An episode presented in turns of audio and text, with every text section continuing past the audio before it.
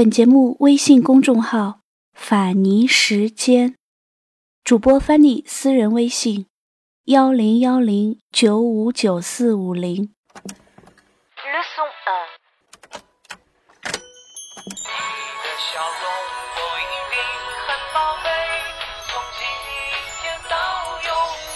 您正在收听的是《法尼时间》。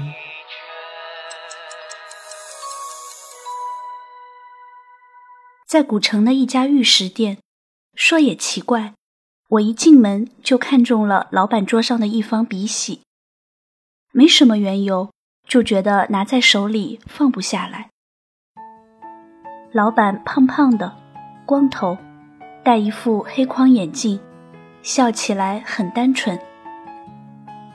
我问这笔洗的价格，他愣了一会儿，然后摇摇头说不卖。我有些纳闷，不卖，为什么不卖呢？接下来他的一句话让我始料未及。天天赚钱也很烦的，这是个好东西，我留给自己玩。说不定这就是传说中的一个局，不过想抬价而已。出了店门，我还是让妻子回去再探究竟。一会儿，妻子出门，一挥手说：“算了，他真不卖。”还是不死心，再让儿子去问。他出来时黑着脸，说：“我就想不明白，你怎么看中这么个破玩意儿？”原来他也碰了壁。显然这不是价格问题了，那么问题出在哪儿呢？出在这个小商人的喜好没有被金钱打败。想一想，我觉得这小笔洗很幸运，没有由价格达成买卖，而因情感决定了去留。小老板比我想象的要单纯许多，他觉得这东西很好，喜欢，不卖，留给了自己。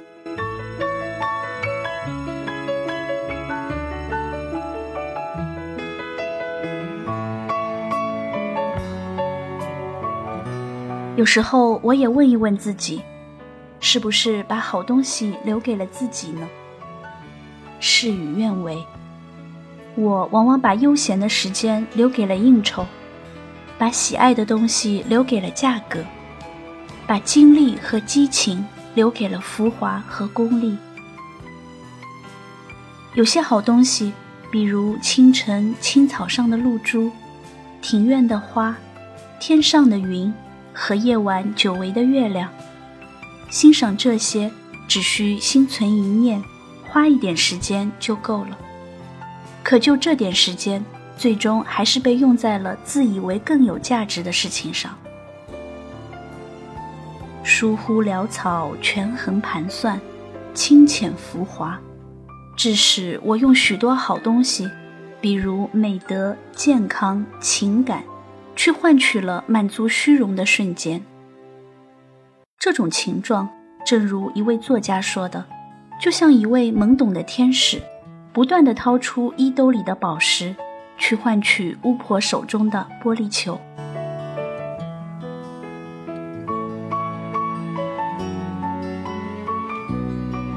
生活里，人是易变的，最初他并不想改初衷。但是生存逻辑、成功策略、实用技巧，很轻松的就让他交出了本可以留给自己的美好和纯洁。人们的成熟也是这样，天性里一直给自己留着天真，可经历一些变故之后，还是拿它做交换，换取了圆滑和世故。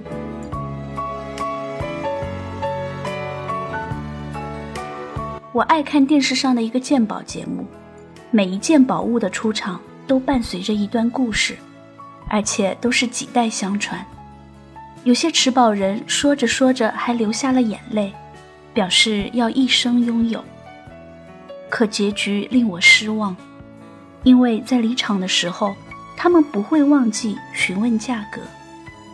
专家的估价明显比同类宝物拍出的要高出许多。可从持宝人的眼中仍然能看出一些失落，潜意识里还是待价而沽的。看来很少有人真心的想把宝物留给自己，多数人关注的还是价格，而非宝物本身。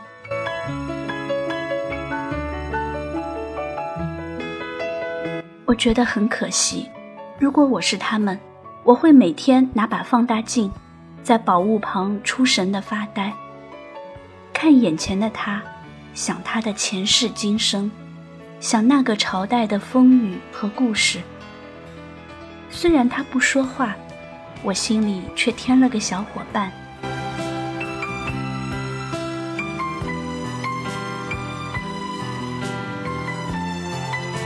把什么留给自己，还涉及一个人的境界。比尔盖茨前不久去海南，发现在那里的农村。人们治疗结核病还在用上个世纪的方法，于是他感慨：有些富翁为什么不是把慈善，而是把奢侈品过多的留给自己呢？在慈善和奢侈品二者之间，把什么留给自己，的确需要一点情怀。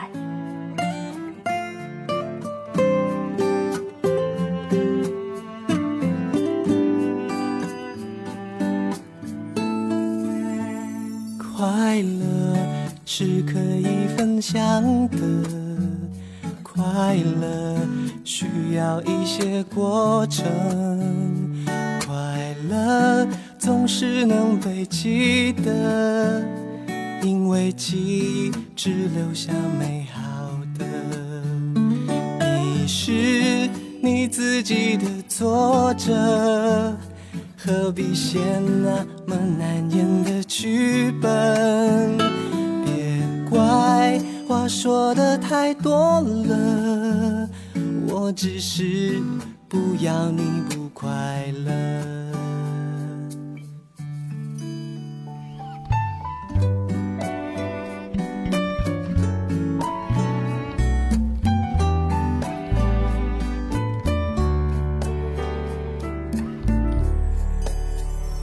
被爱应该是幸福的，去爱没有想象的愚蠢，相爱可以非常的单纯，因为爱全是与生俱来的。你问我怎么那么深？这些智慧该如何才获得？爱你，我认识了快乐，他带我上了难得的一课。有了你开心啲，乜都称心满意，咸鱼白菜也好好味。我与你永共聚，分分钟需要。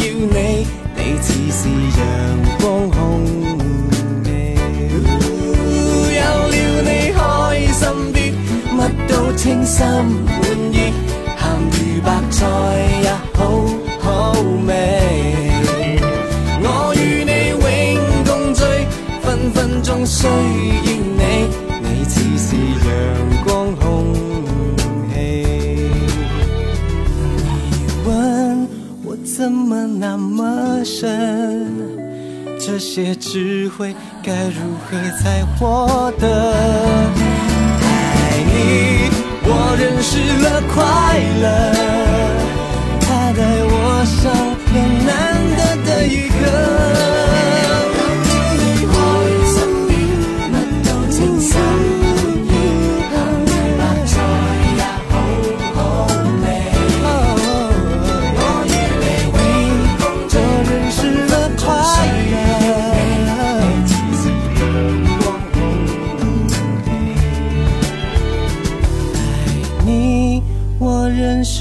快乐，它带我上了。